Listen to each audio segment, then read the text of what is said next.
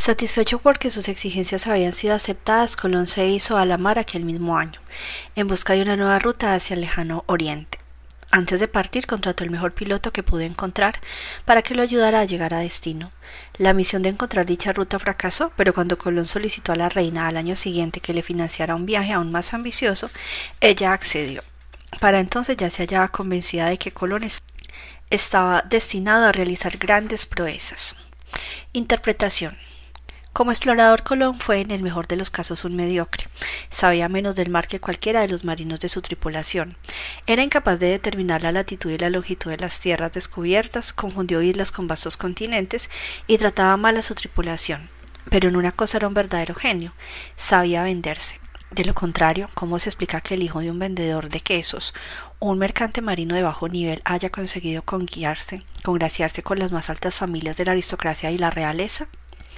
Colón tenía una sorprendente capacidad para fascinar a la nobleza, y ello provenía de su porte y su actitud.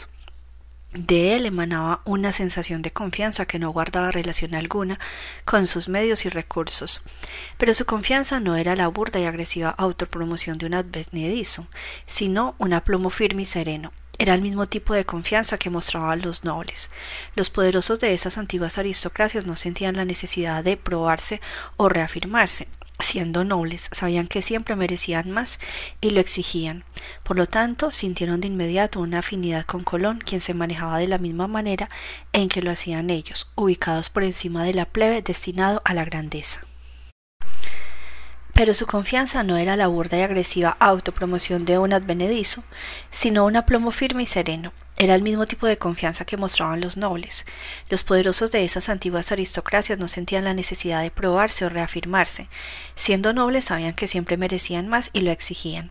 Por lo tanto, sintieron de inmediato una afinidad con Colón, quien se manejaba de la misma manera en que lo hacían ellos, ubicados por encima de la plebe destinado a la grandeza. Comprenda, Está en sus manos fijar su propio precio. Su actitud refleja lo que usted piensa de sí mismo. Si pide poco, arrastrar los pies y baja la cabeza. La gente supondrá que ese es el reflejo de su carácter, pero ese comportamiento no es usted, sino solo la forma en que usted eligió presentarse ante los demás. Con la misma facilidad podrá presentarse con la prestancia Colón, natural, confiado, seguro, de que nació para llevar una corona. En todos los grandes burladores encontramos una característica a la que deben su poder. En el momento en que engañan a los demás, los embarga una profunda fe en sí mismos, y esto es lo que atrae de forma tan milagrosa e irresistible a quienes lo rodean. Friedrich Nietzsche, 1844-1900. Claves para alcanzar el poder. De niños comenzamos nuestra vida con gran exuberancia, esperando y exigiendo todo este mundo. Esta actitud suele perdurar hasta nuestras primeras incursiones en la sociedad, cuando iniciamos nuestra carrera profesional.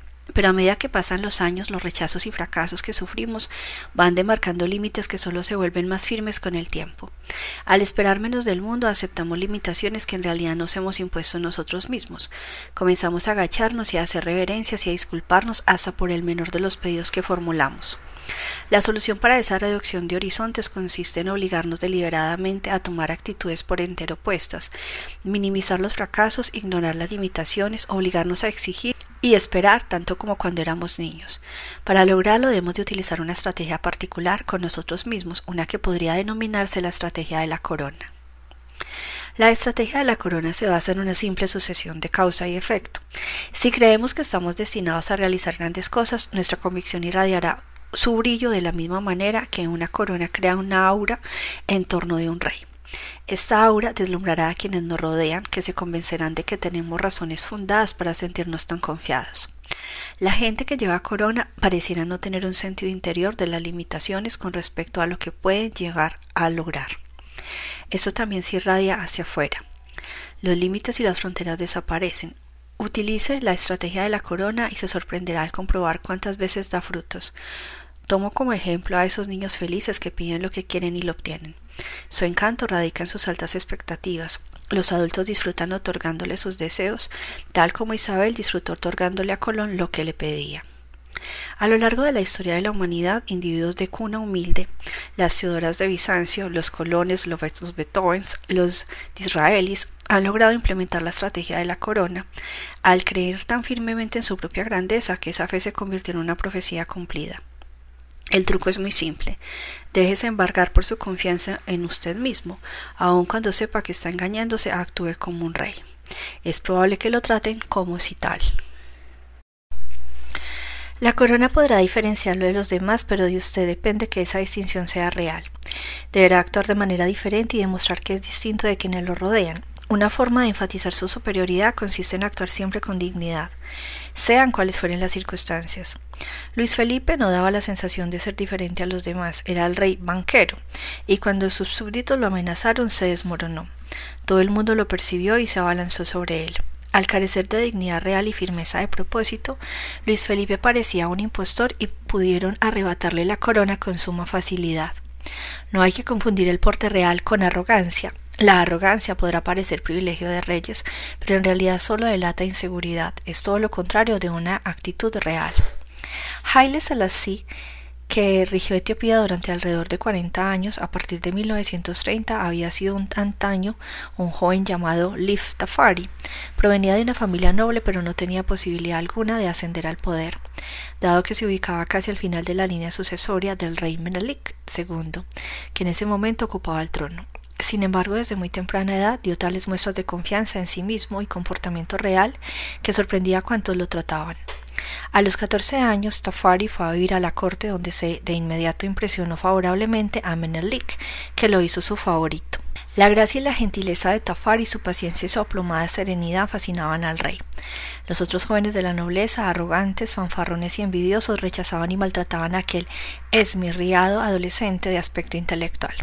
Pero él nunca se enfurecía, pues habría sido una señal de inseguridad, algo a lo que él no se rebajaba, ya que en aquel momento muchos pensaban que algún día llegaría a la cima por porque actuaba como si ya estuviese allí. Años más tarde, en 1936, cuando los fascistas italianos habían invadido Etiopía y Tafari, ya Haile Selassie se encontraba exiliado, se dirigió a la Liga de las Naciones para defender la posición de su país. Los italianos le habían, entre el público, la ochearon con insultos ordinarios, pero él conservó la dignidad como si nada lo afectara. Esta actitud lo elevaba al mismo tiempo que hacía quedar aún peor a sus adversarios. La dignidad siempre es la máscara que usted debe ponerse en situaciones difíciles. Es como si nada lo afectara y usted tuviera todo el tiempo del mundo para reaccionar. Es una actitud que irradia y genera mucho poder. La actitud real también tiene otras aplicaciones. Los grandes estafadores de la historia siempre conocen el valor de una fachada aristocrática, o bien desarma a la gente y la torna menos suspicaz o la intimida y la pone a la defensiva. Como bien sabía el conde Víctor Lustig, una vez que el incauto adopta una actitud defensiva, está condenado. También el estafador Yellow Kid solía recurrir a la fachada de parecer un hombre de dinero con la displicencia de acompañar tal papel. Mientras hablaba de algún método mágico para hacer dinero, mantenía un aire de superioridad como un rey y emanaba seguridad como si de veras fuese fabulosamente rico. Los incautos terminaban suplicándole que los involucrara en el fraude, a fin de tener la posibilidad de alcanzar la misma riqueza que él ostentaba. Por último, para reforzar las triquiñuelas psicológicas internas necesarias para proyectar una actitud real, hay ciertas estrategias exteriores que lo ayudarán a crear ese efecto. En primer lugar, la estrategia Colón. Siempre sea audaz en lo que pide. Fije un precio alto y no titubee. En segundo lugar, aborde con toda dignidad a la persona más encumbrada de su entorno. Esto de inmediato lo pone en el mismo plano que el alto ejecutivo a quien está atacando. Es la estrategia David Goliath al elegir a un gran adversario que parece grande. Tercero, hágales un obsequio de algún tipo a quienes se sitúan por encima de usted. Esa es una estrategia para quien tiene, para quien tiene un superior. Al darle a este un regalo, usted está diciendo en esencia que los dos son iguales. Es el viejo juego de dar para recibir. Cuando el escritor renacentista Prieto Aretino quiso que el duque de Mantua fuese su protector, sabía que si se mostraba humilde y adulador, el duque no lo consideraría digno. De modo que abordó al noble con obsequios, un cuadro realizado por el gran amigo del escritor Tiziano. La aceptación del regalo creó una especie de igualdad entre el duque y el escritor. El duque sintió que estaba tratando con un hombre de la aristocracia y subvencionó con generosidad la obra de Aretino. La estrategia del obsequio es sutil y brillante porque usted no suplica, pide ayuda con una actitud de dignidad que implica igualdad entre dos personas, una de las cuales circunstancialmente no tiene dinero. Recuerde, de usted depende fijar su propio precio. Si pide menos, eso es lo que recibirá. Pida más y emitirá claras señales de que es digno del rescate de un rey. Incluso quienes rechacen su pedido lo respetarán por su aplomo y ese respeto podrá darle réditos que usted ni imagina. Imagen. La corona. Colóquela sobre su cabeza y adoptará una posición diferente, de serena pero radiante seguridad. Nunca demuestre sus dudas, nunca pierda su dignidad bajo el peso de la corona. A esta no le sentará. Parecerá pertenecer a otro más digno que usted. No espere la coronación, los grandes emperadores se coronan ellos mismos. Autoridad. Cada uno debe de llevar la majestad a su modo que todas sus acciones, aunque no sean las de un rey, sean dignas de tal, en su propia esfera tenga sublimidad de acciones, elevación de pensamientos, y en todo sea como un rey por méritos, aunque no lo sea en realidad, que la verdadera soberanía consista en la entereza de costumbres. Baltasar Gracián, 1601-1658. Invalidación. La idea en que se basa la actitud de mostrar un aplomo digno de un rey es el de la diferencia del común de la gente. Sin embargo, si lleva esta actitud demasiado lejos puede llegar a resultar contraproducente. Nunca cometa el error de pensar que usted se eleva mediante la humillación de los demás. Tampoco es sensato estar demasiado por encima de la multitud, dado que se convierte en un blanco fácil para sus adversarios. Hay momentos en los que una posición demasiado aristocrática puede resultar peligrosa. Carlos I, rey de Inglaterra durante la década de 1640, tuvo que enfrentar la profunda desilusión del pueblo con la institución monárquica. En todo el país estallaron revueltas armadas encabezadas por Oliverio Cromwell. Si Carlos I hubiese reaccionado con mayor comprensión a la realidad de los tiempos que vivía, apoyando las reformas requeridas y sacrificando parte de sus poderes, quizá la historia habría sido diferente. En cambio, se refugió en una posición más autoritaria, furioso por el ataque a su poder y a la divina institución de la monarquía. Su rígida actitud de rey omnipotente ofendió al pueblo y enardeció aún más a los revoltosos. Por último, Carlos I perdió la cabeza literalmente. Comprenda, lo que usted debe irradiar es confianza, no arrogancia ni desdén. Por último, es cierto que a veces usted puede detener algún poder simulando una suerte de vulgaridad que quizá hasta resulte divertida. Pero si se extralimita en este juego, si intenta diferenciarse de los demás mostrándose aún más vulgar que ellos, correrá serios riesgos. Siempre habrá gente más vulgar que usted, así que usted será pronto reemplazado por alguien más joven y más ordinario. Ley número 35. Domine el arte de la oportunidad. Criterio. Nunca demuestre tener prisa ya que el apuro delata una falta de control sobre el tiempo y sobre su propio accionar. Muéstrese siempre paciente como si supiera que con el tiempo todos sus deseos se cumplirán. Conviértase en especialista en el arte de detectar el momento propicio para cada cosa. Descubra el espíritu de los tiempos actuales y las tendencias que lo llevarán al poder. Aprenda a mantenerse a la expectativa cuando el momento propicio no haya llegado y a golpear con fuerza cuando la oportunidad le sea propicia. Observancia de la ley. Tras comenzar su vida como un anodino seminarista y maestro francés, Joseph Foch pasó la década de 1780 yendo de una ciudad a otra, enseñando matemáticas a los jóvenes alumnos de colegios religiosos. Sin embargo, nunca se comprometió por completo con la Iglesia, nunca hizo sus votos de sacerdote. Tenía otros planes. Mientras esperaba con paciencia que llegara su oportunidad, mantuvo abiertas todas sus opciones. Y cuando estalló la Revolución Francesa en 1789, Foch no esperó más. Se deshizo de la sotana, se dejó crecer el cabello y se convirtió en revolucionario porque ese era el espíritu de la época. Perder el tren en aquel momento crítico podría haber resultado desastroso. Faucher no perdió el tren, trabó amistad con el líder revolucionario Robespierre y ascendió con rapidez en las filas de los rebeldes. En 1792 la ciudad de Nantes lo eligió como representante ante la Convención Nacional, creada aquel año para esbozar una nueva constitución para la República Francesa. Cuando Fouché llegó a París para ocupar su banca en la convención, se había producido una división violenta entre los moderados y los radicales jacobinos. Fouché presintió que a la larga ninguno de los dos bandos saldría victorioso. El poder raras veces termina en las manos de quienes inician una revolución, ni siquiera de quienes la fomentan, es de quienes la concluyen. Este era el bando al que Fouché deseaba adherirse. Su sentido de la oportunidad era sorprendente. Comenzó como moderado, pues los moderadores eran mayoría. Sin embargo, cuando llegó el momento de decidir si ejecutar o no a Luis XVI, vio que el pueblo clamaba por la cabeza del rey, de modo que emitió su voto decisivo a favor de la guillotina. Con eso se transformó en radical.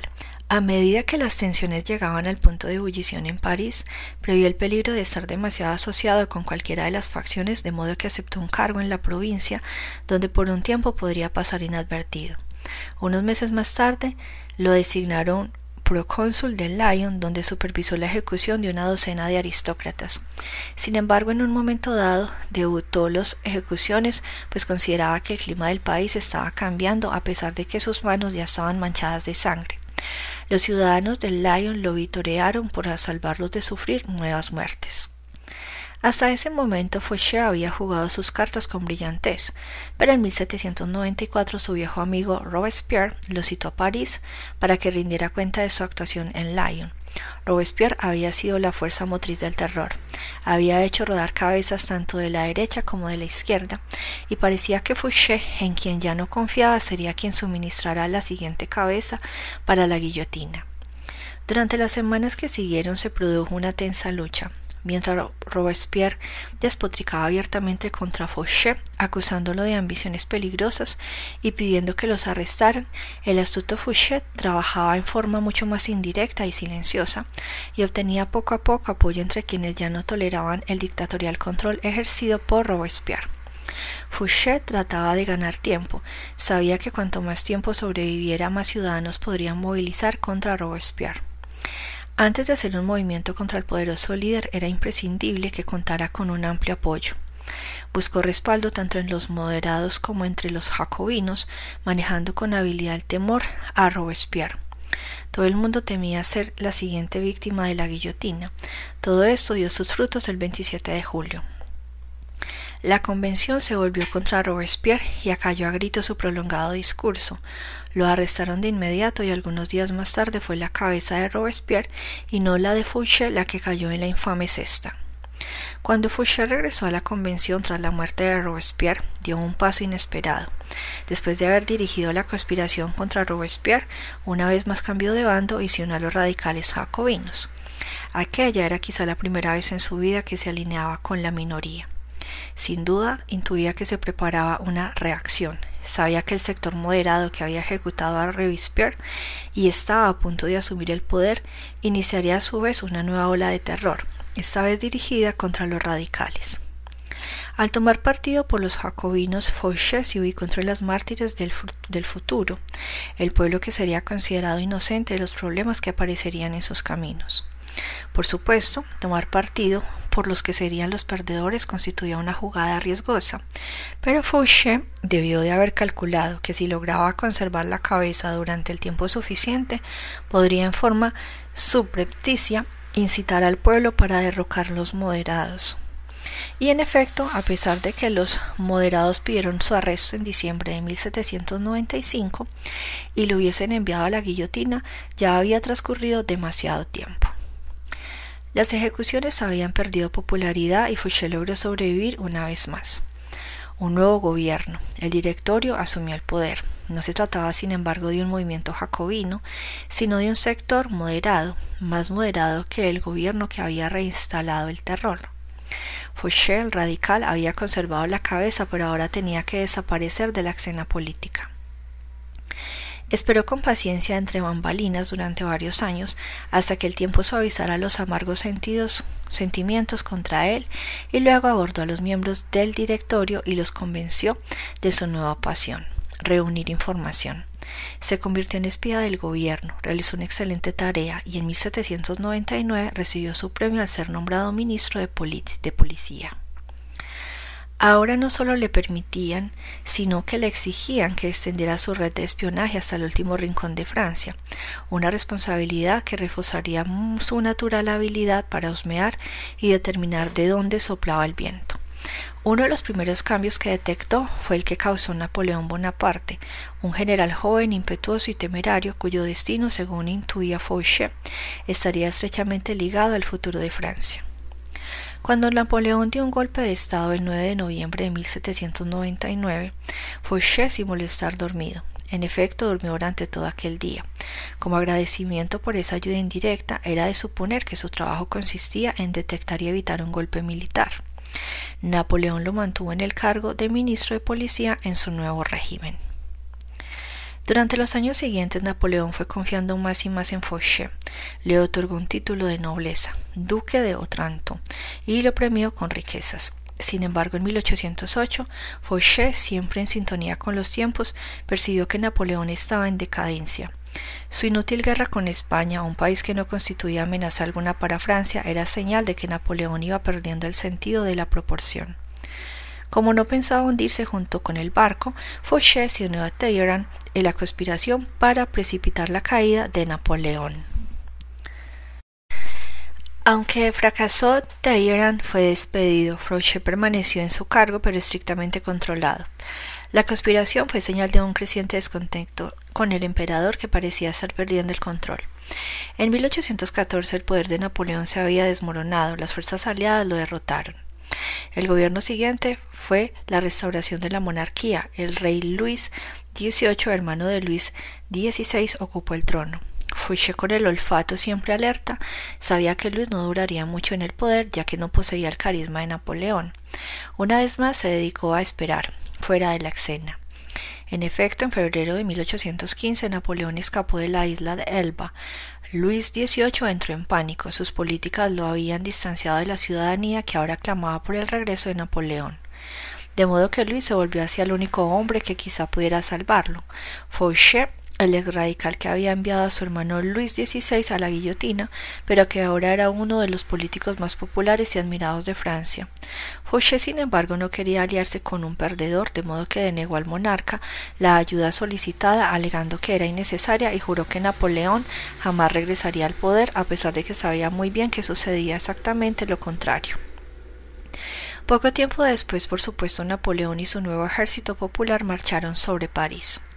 Al ver que su reinado estaba a punto de desmoronarse, que Fouché lo había traicionado y que era preciso evitar que ese hombre capaz y poderoso se aliase de nuevo con Napoleón, el rey Luis XVIII ordenó que el ministro fuera arrestado y ejecutado. El 16 de marzo de 1815, las fuerzas policiales rodearon el carruaje de Fouché en un boulevard de París. ¿Sería el final? Quizá, pero no de inmediato. Fouché le dijo a la policía que era ilegal detener a un ex miembro del gobierno en la calle. Los agentes del orden aceptaron como cierto el argumento y le permitieron regresar a su casa. No obstante, ese mismo día se presentaron en su residencia a fin de arrestarlo. Fouché accedió a acompañarlos, pero ¿serían los oficiales tan gentiles como para permitir a un caballero lavarse y cambiarse de ropa antes de salir de su casa por última vez? Le concedieron el permiso y Fouché salió de la habitación. Pasaron los minutos y Fouché no regresaba. Al fin los policías irrumpieron en la habitación vecina, donde vieron una escalera apoyada contra la ventana abierta que daba al jardín.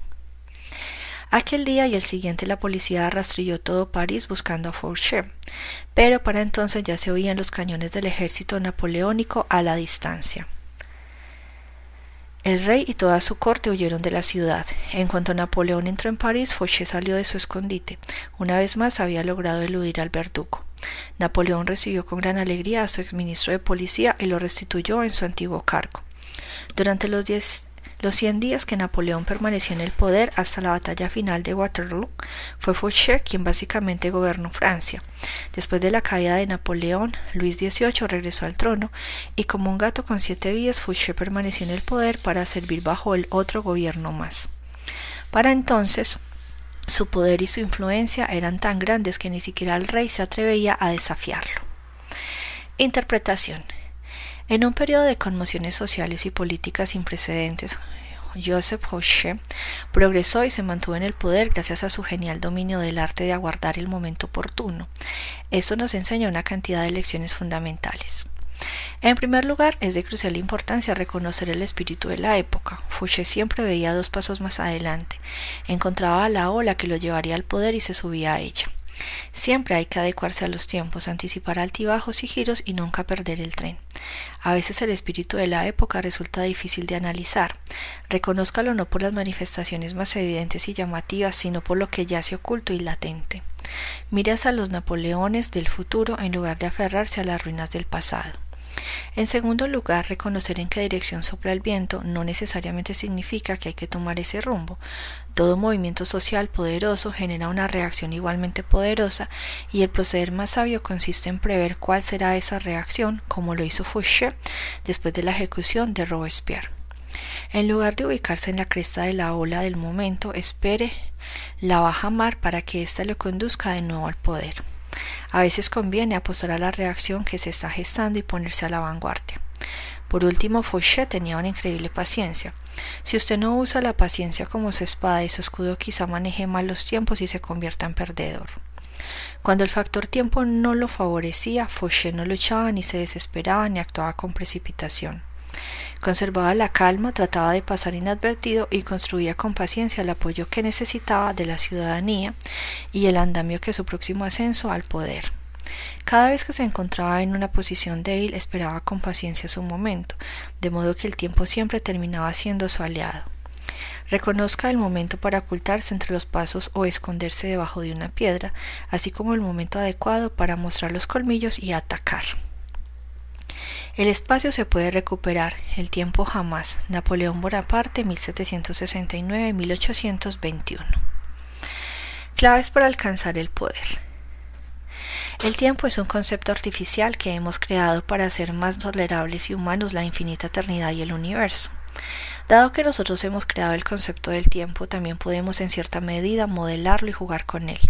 El tiempo de un niño es largo y lento, con grandes espacios. El tiempo de un adulto pasa con aterradora rapidez. Por lo tanto, el tiempo depende de la percepción, la cual, según sabemos, puede alterarse a voluntad. Esto es lo primero que debemos de comprender en relación con el arte de controlar el tiempo y determinar el momento oportuno. Si el torbellino interior causado por nuestras emociones hace que el tiempo parezca pasar más deprisa, se puede deducir que una vez que controlemos nuestra respuesta emocional a los hechos, el tiempo transcurrirá con mayor lentitud. Esta forma alterada de manejar las cosas tiende a alargar nuestra percepción del futuro, a abrir posibilidades que el temor y la ira nos cierran y nos permite ejercer la paciencia principal, requisito para determinar el momento oportuno. Hay tres tipos de tiempo que es preciso aprender a manejar. Cada uno presenta sus propios problemas que pueden resolverse con práctica y habilidad.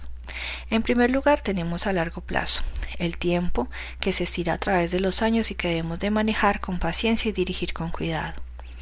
Nuestro manejo de largo plazo debe ser el más defensivo, es el arte de no reaccionar de manera impulsiva, de esperar la oportunidad.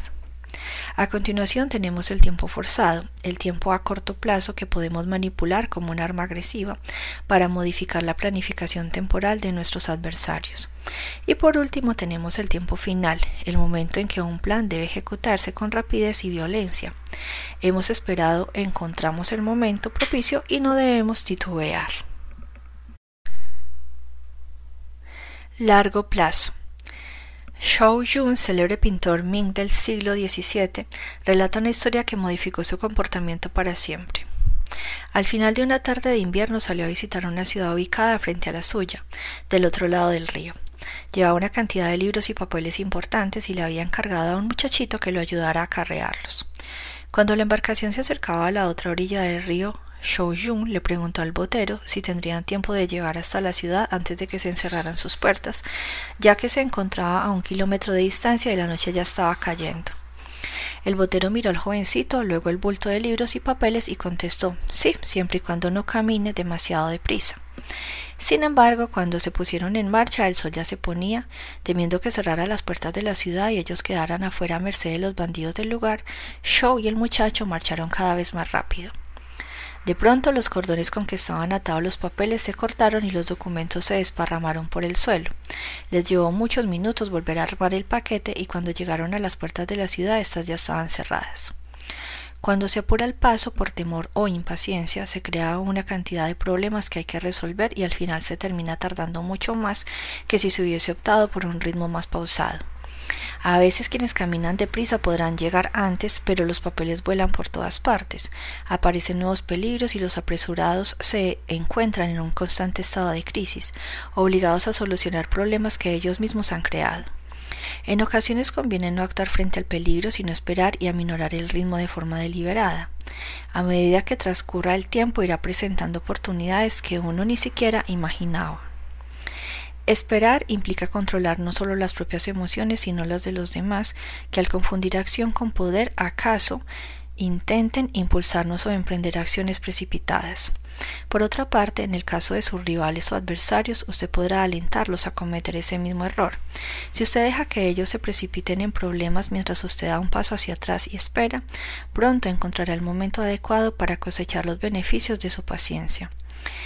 Esta sabia política fue la estrategia principal del gran emperador japonés Tokugawa Ieyasu, que gobernó a principios del siglo XVII, cuando su predecesor, el testarudo Hideyoshi, bajo cuyo gobierno Ieyasu sirvió como general, organizó una apresurada invasión a Corea y Ieyasu no participó, pues sabía que terminaría en un desastre y provocaría la caída de Hideyoshi. Más vale esperar con paciencia entre bambalinas, incluso durante muchos años, hasta hallarse en condiciones de adueñarse del poder cuando ha llegado el momento oportuno, exactamente lo que hizo Ieyasu. No se desacelera deliberadamente el tiempo para vivir más años o para disfrutar más del momento, sino para manejar mejor el juego del poder. En primer lugar, si su mente se encuentra libre del estorbo de las constantes emergencias, le resultará más fácil ver con claridad el futuro. Segundo, logrará resistir las tentaciones que otros le ponen delante de sus narices y evitará convertirse en una más de los impacientes víctimas de los maestros estafadores. Tercero, tendrá más espacio para mostrarse flexible. De manera inevitable surgirán oportunidades que usted no espera y que habrá perdido de haber forzado la marcha. Cuarto, no pasará de un asunto a otro sin concluir el primero. Construir los fundamentos del poder quizá le lleve años. Asegúrese de que su fundamento es seguro.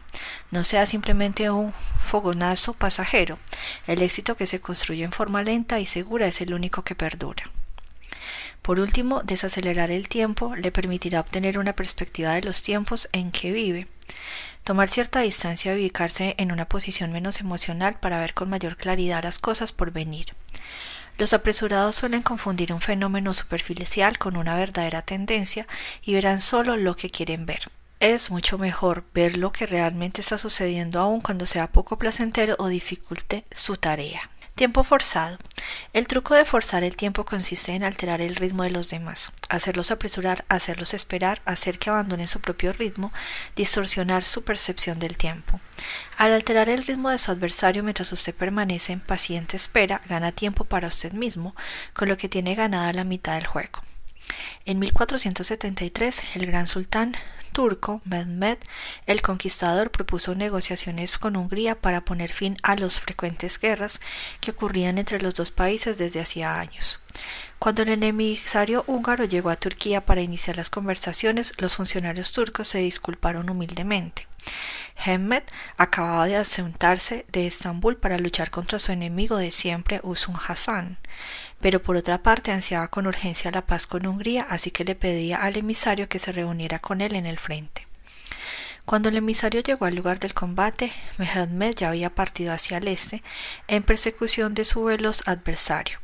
Esto se repitió varias veces. Donde quiera que el emisario se detenía, los turcos le hacían obsequios y los agasajaban con banquete en placenteras ceremonias que insumían mucho tiempo. Al fin, Mehmed derrotó a Usun y se reunió con el emisario. Sin embargo, los términos que presentó para establecer la paz con Hungría eran en extremo duros. Al cabo de algunos días, las negociaciones se interrumpieron ya que las partes no lograron llegar a un acuerdo. Pero esto no preocupó a Mehmed. Por el contrario, era lo que planeaba desde el principio. Al trampar su campaña contra Usun, se dio cuenta de que al desviar sus ejércitos hacia el este, su flanco oeste, es decir, el límite con Hungría, quedaría desprotegido. Para evitar que los húngaros se aprovecharan de la situación, en un primer momento los tentó con una propuesta de paz y luego los hizo esperar todo en su propia ventaja. Hacer esperar a la gente es una forma poderosa de forzar el tiempo, siempre y cuando los demás no se den cuenta de qué es lo que usted está tramando. Usted controla el reloj y ellos permanecerán en el limbo y se desmoronarán con rapidez abriendo oportunidades para que usted aproveche. Comience sus negociaciones en forma pausada y luego de repente aplique presión. Cuando no se les da el tiempo necesario para pensar, las personas cometerán errores, así que fije usted los plazos. Esta era la técnica de Maquiavelo, tanto admiraba en César Borgia, que en las negociaciones pasaba de pronto a presionar para que se tomara una decisión, con lo cual alteraba los plazos y la paciencia del adversario. Porque ¿quién se atrevía a hacer esperar a César Borgia? Joseph Duven, el famoso marchand, sabía que si se le fijaba un plazo limitado a un comprador indeciso como John de Rockefeller, el cliente solo trataría de ganar tiempo.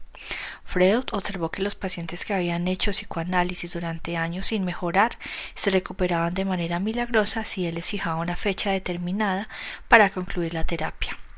Jacques Lacan, el famoso psicoanalista francés, utilizaba una variante de esta táctica.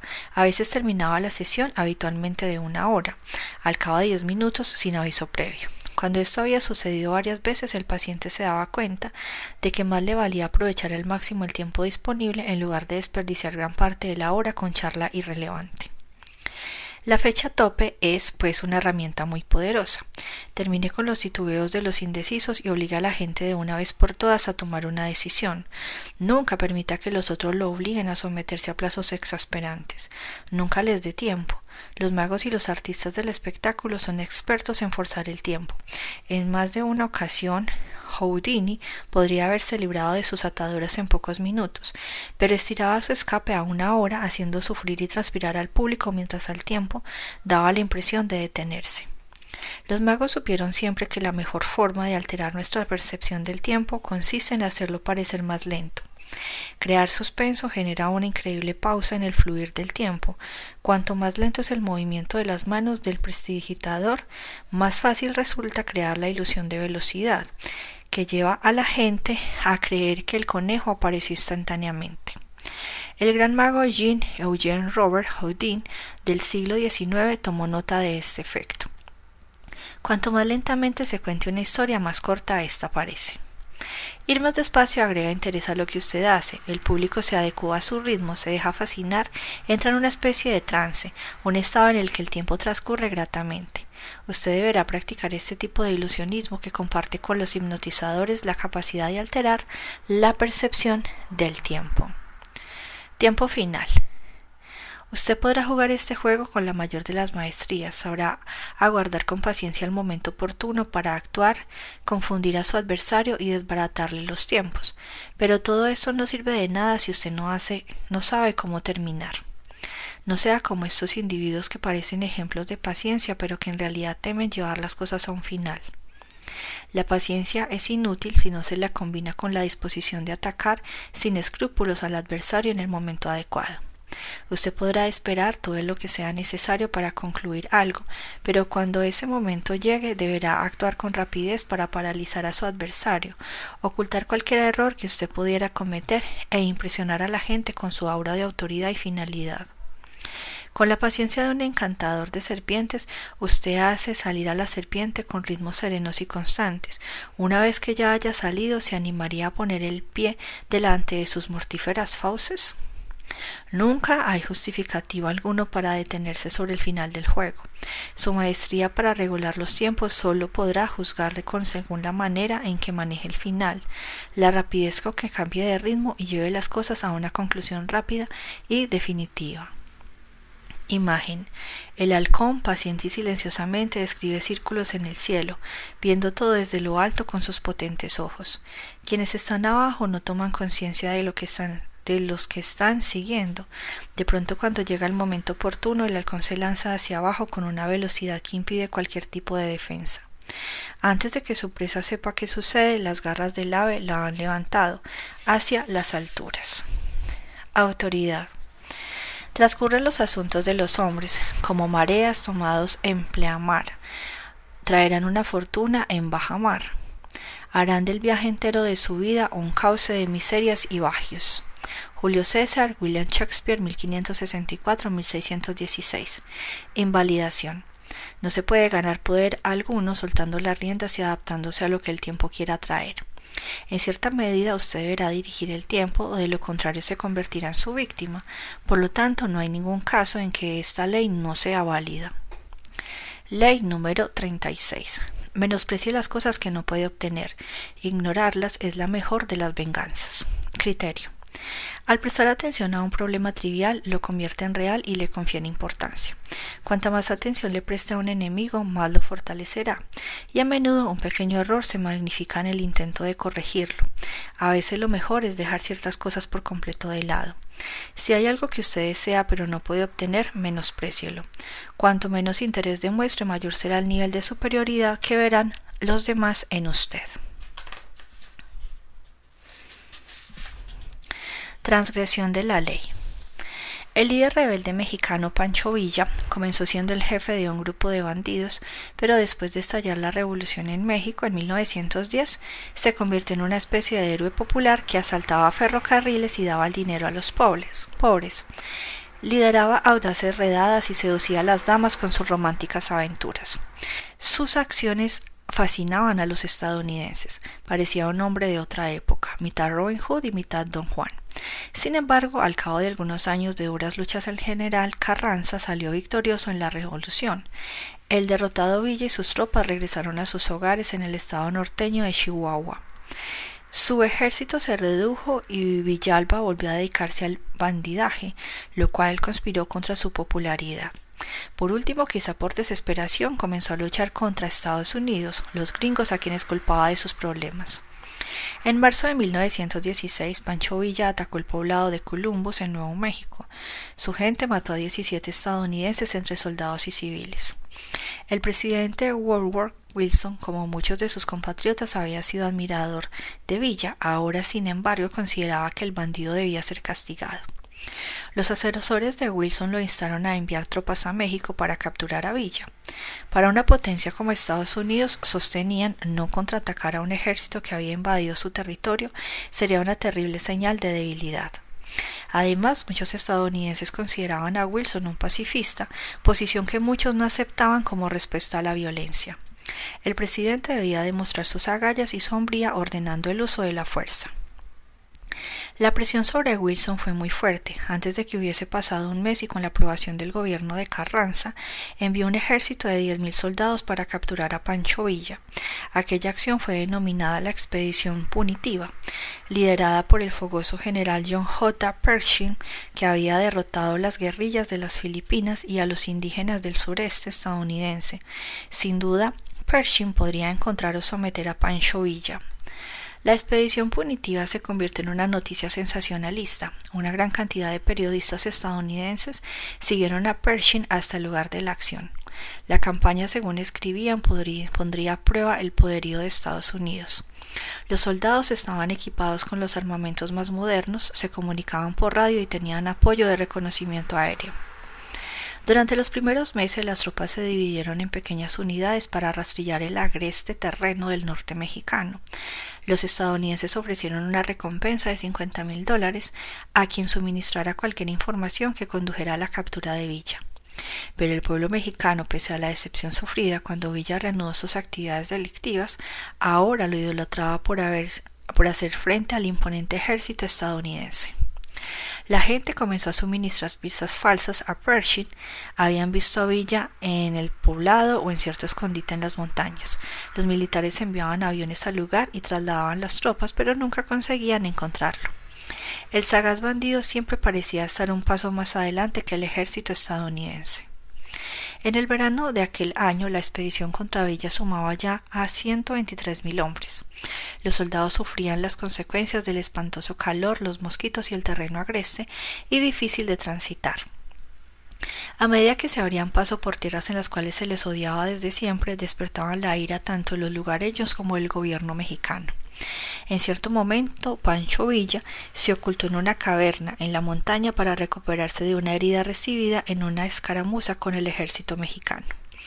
Desde aquel mirador pudo ver a Pershing conduciendo a sus exhaustas tropas por valles y montañas sin acercarse nunca a su objetivo. Hasta entrado el invierno, Villa continuó jugando al gato y al ratón con las tropas de Pershing. El pueblo estadounidense comenzó a considerar que aquello no era más que una burda farsa y hasta comenzó a admirar otra vez a Villa y a sentir respeto por su habilidad para aludir a una fuerza tan superior. En enero de 1917, Wilson ordenó al fin la retirada de Pershing.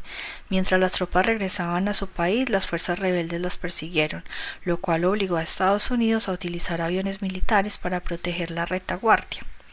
Ahora era la expedición punitiva la que recibía el castigo al verse forzada a una retirada que no podría haber sido más humillante.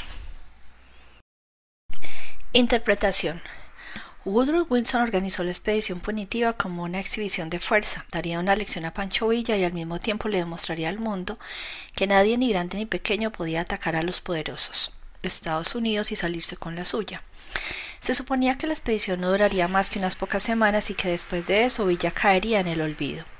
Pero no fue así como se desarrollaron los hechos. Cuanto más se prolongaba la misión, más se centraba la atención en la incompetencia de los estadounidenses y en la habilidad de Villa. Lo que cayó en el olvido no fue Villa, sino el asalto de Columbus. Un incidente menor se convirtió en una venganza vergüenza internacional y a medida que los furiosos estadounidenses enviaban más y más tropas, la desproporción entre perseguidor y perseguido que se les ingeniaba para continuar en libertad convirtió la expedición en una farsa. Hasta que al final el gran ejército tuvo que abandonar México por completo humillado. La expedición punitiva logró exactamente lo opuesto de su objetivo original. Villa no solo conservaba la libertad, sino que gozaba de mayor popularidad que nunca. ¿De qué otra manera podría haber actuado Wilson? Podría haber presionado al gobierno de Carranza para que apresara a Villa como alternativa, ya que muchos mexicanos se habían cansado de Villa antes que comenzara la expedición punitiva. Podría haber ejercido una sutil influencia en la población, de modo de ofrecer apoyo para capturar al bandido, con un despliegue de tropas mucho menor. Podría haber tendido una trampa en el lado estadounidense de la frontera, previendo un, próximo ataque. O podría haber ignorado el asunto por completo hasta que los propios mexicanos se deshicieran de Villa. Recuerde, es usted quien decide si va a permitir que algo le preocupe. Usted puede con la misma facilidad elegir no prestar atención a quien lo irrita o ofende y considerar el asunto como algo trivial e indigno de su interés. Esta es la forma poderosa de proceder. Aquello ante lo cual usted no reacciona no podrá involucrarlo en una contienda estéril. Su orgullo queda al margen. La mejor lección que usted puede dar a un irritante mosquito es condenarlo al olvido ignorándolo. Si es imposible de ignorar, después de todo, Pancho Villa había asesinado a ciudadanos estadounidenses. Conspira en secreto para liberarse de él, pero nunca dirija la atención hacia el molesto insecto, que tarde o temprano desaparecerá o morirá solo. Si usted desperdicia tiempo y energía en estas luchas menores, la culpa será suya. Aprenda a jugar la carta del desprecio y a volver la espalda a lo que no pueda perjudicarlo en el largo plazo. Piénselo, al gobierno le costó 130 millones de dólares tratar de capturarme. Los obligué a recorrer terreno árido y montañoso. A veces no encontraban ni una gota de agua en cien kilómetros. Solo encontraban sol y mosquitos y no ganaron nada. Pancho Villa, 1878-1923. Observancia de la ley. En 1527 el rey Enrique VIII de Inglaterra decidió que debía encontrar una forma de deshacerse de su esposa, Catalina de Aragón. Catalina no había logrado darle un hijo, un heredero varón que asegurara la continuidad de la dinastía, y Enrique creía conocer la causa. Había leído en la Biblia el pasaje que dice Y si un hombre toma la mujer de su hermano, comete un acto impuro, descubre la desnudez de su hermano y no tendrá hijos. Antes de casarse con Enrique, Catalina se había casado con el hermano mayor del rey, Arturo, que murió cinco meses después. Enrique esperó un tiempo apropiado y luego se casó con la viuda de su hermano. Catalina era hija del rey Fernando y de la reina Isabel de España. Al casarse con ella, Enrique había conseguido mantener una alianza muy valiosa. Ahora, sin embargo, Catalina tenía que asegurarle que su breve matrimonio con Arturo no se había consumado. De lo contrario, Enrique consideraría incestuosa la relación y nulo su matrimonio. Catalina insistía en que había permanecido virgen durante su convivencia con Arturo y el Papa Clemente VII la respaldó al dar su bendición a la nueva unión, algo que no podría haber hecho de haberla considerado incestuosa. Sin embargo, al cabo de varios años de matrimonio con Enrique, Catalina no había podido darle un hijo varón y a principios de la década de 1520 ya había entrado en la menopausia. Para el rey aquello significaba una sola cosa. Catalina había mentido con respecto a su virginidad, la unión era incestuosa y Dios no los había castigado. Pero además había otra razón por la cual Enrique quería deshacerse de Catalina. Se había enamorado de una mujer más joven, Ana Bolena. No solo estaba enamorado, sino que si se casaba con ella todavía tendría esperanzas de engendrar un hijo legítimo. Su casamiento con Catalina debía anularse. Para ello, sin embargo, Enrique debía recurrir al Vaticano, y el Papa Clemente jamás anularía el matrimonio. En el verano de 1527 corrió por toda Europa el rumor de que Enrique quería intentar lo imposible anular su matrimonio contra la voluntad del Papa. Catalina no abdicaría y mucho menos ingresaría por propia voluntad en un convento como le había sugerido Enrique. No obstante, el rey tenía su propia estrategia. Dejó de dormir en la misma cama con Catalina, dado que la consideraba su cuñada y no su legítima esposa. Insistía en llamarla princesa viuda de Gales, el título que le correspondía como viuda de Arturo. Por último, en 1531, la desterró de la corte y la envió a un castillo distante. El Papa le ordenó devolverla a la corte bajo pena excomunión, el castigo más severo que pudiera sufrir un católico. Enrique no solo ignoró la amenaza, sino en que insistió en que su matrimonio con Catalina había quedado disuelto. En 1533 se casó con Ana Bolena. El Papa Clemente se negó a reconocer este matrimonio, pero Enrique aquello no le importaba. Ya no reconocía la autoridad papal, por lo cual procedió a romper sus relaciones con la Iglesia católica romana y estableció en su lugar la Iglesia de Inglaterra, cuyo jefe era el rey. Como lógica consecuencia, la recién creada Iglesia de Inglaterra proclamó a Ana Bolena como legítima reina de Inglaterra. El Papa ensayó todo tipo de amenazas, pero Enrique lo ignoró, Clemente estaba furioso. Nunca nadie lo había tratado de forma tan despectiva.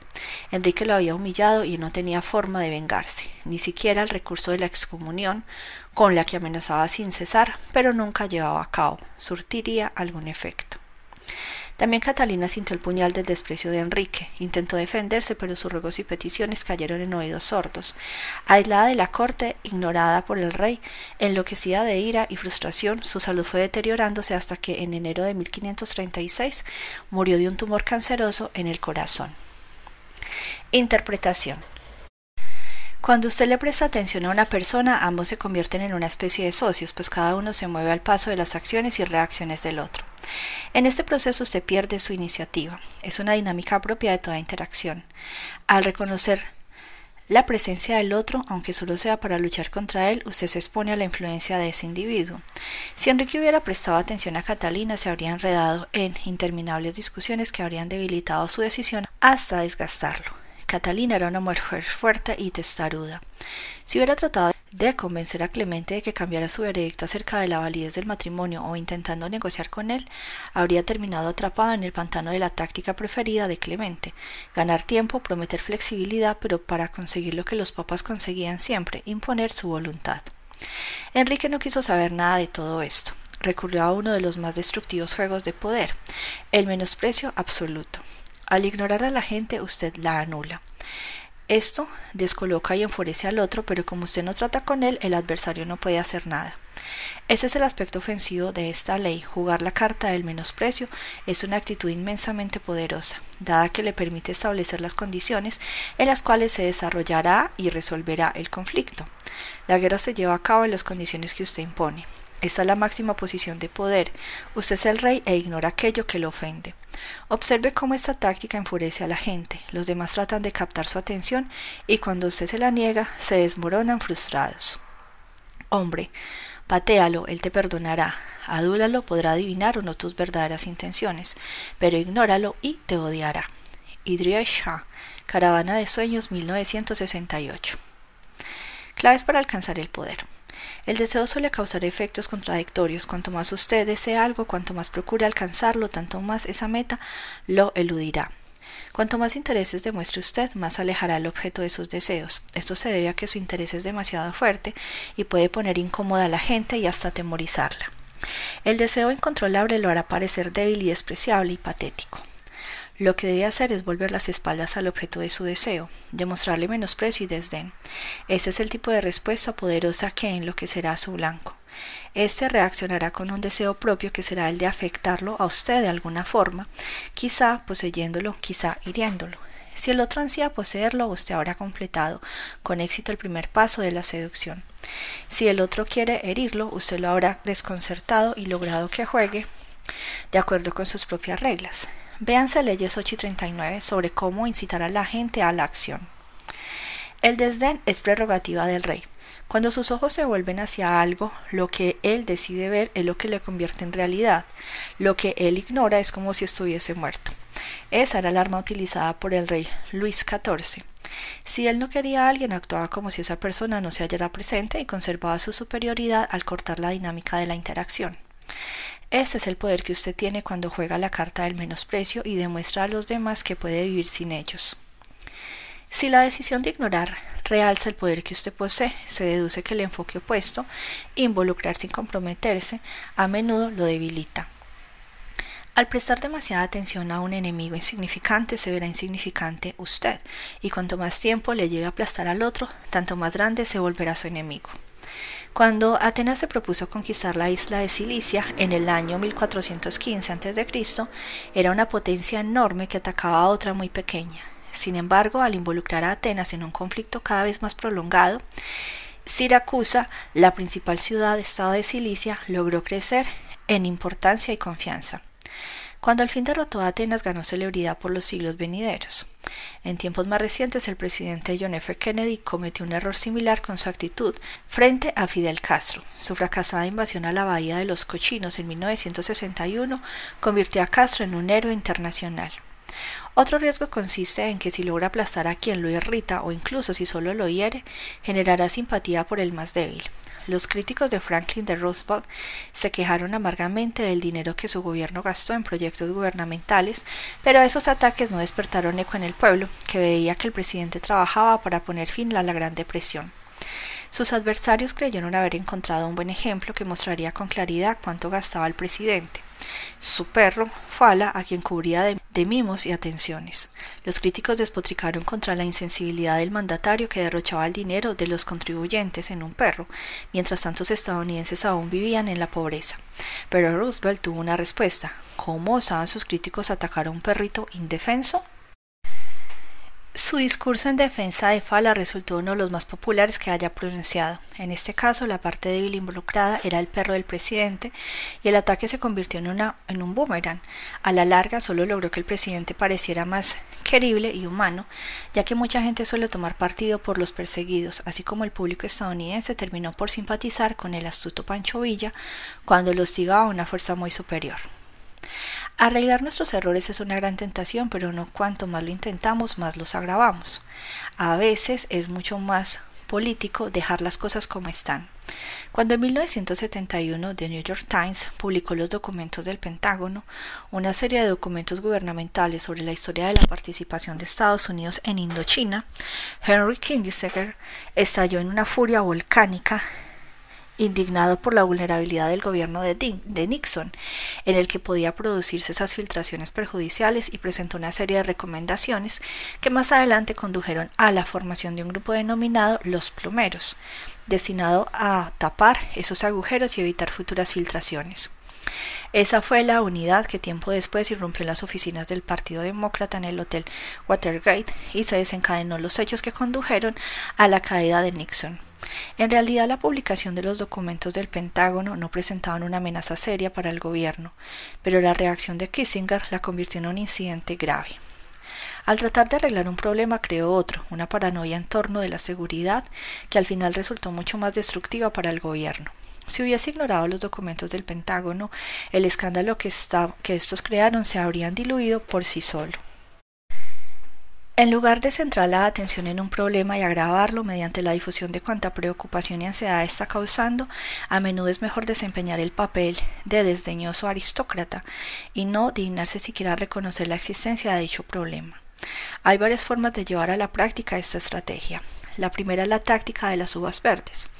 Si hay algo que usted desea obtener pero se da cuenta de que no puede conseguirlo, lo peor que puede hacer es mostrar su desilusión y quejarse de su fracaso. Una táctica mucho más poderosa consiste en simular que en realidad eso nunca le interesó. Cuando los que apoyaban a la, escritora George Sand lo propusieron como la primera mujer que integrara la Academia Francaise en 1861, San comprendió al instante que la academia no la admitiría nunca. Sin embargo, en lugar de quejarse, afirmó que no tenía ningún interés en pertenecer a aquel grupo de hombres anacrónicos, sobrevaluados y desconectados de la realidad. Su desdén constituyó la reacción perfecta. Si hubiera revelado su enojo por la exclusión, habría delatado cuánto le importaba. En cambio, afirmó que la academia era un club de vejestorios, ¿Por qué habría de sentirse furiosa o desilusionada por no poder unirse a ellos? A veces esta actitud se considera como una reacción propia de personas débiles. En realidad es la táctica de los poderosos.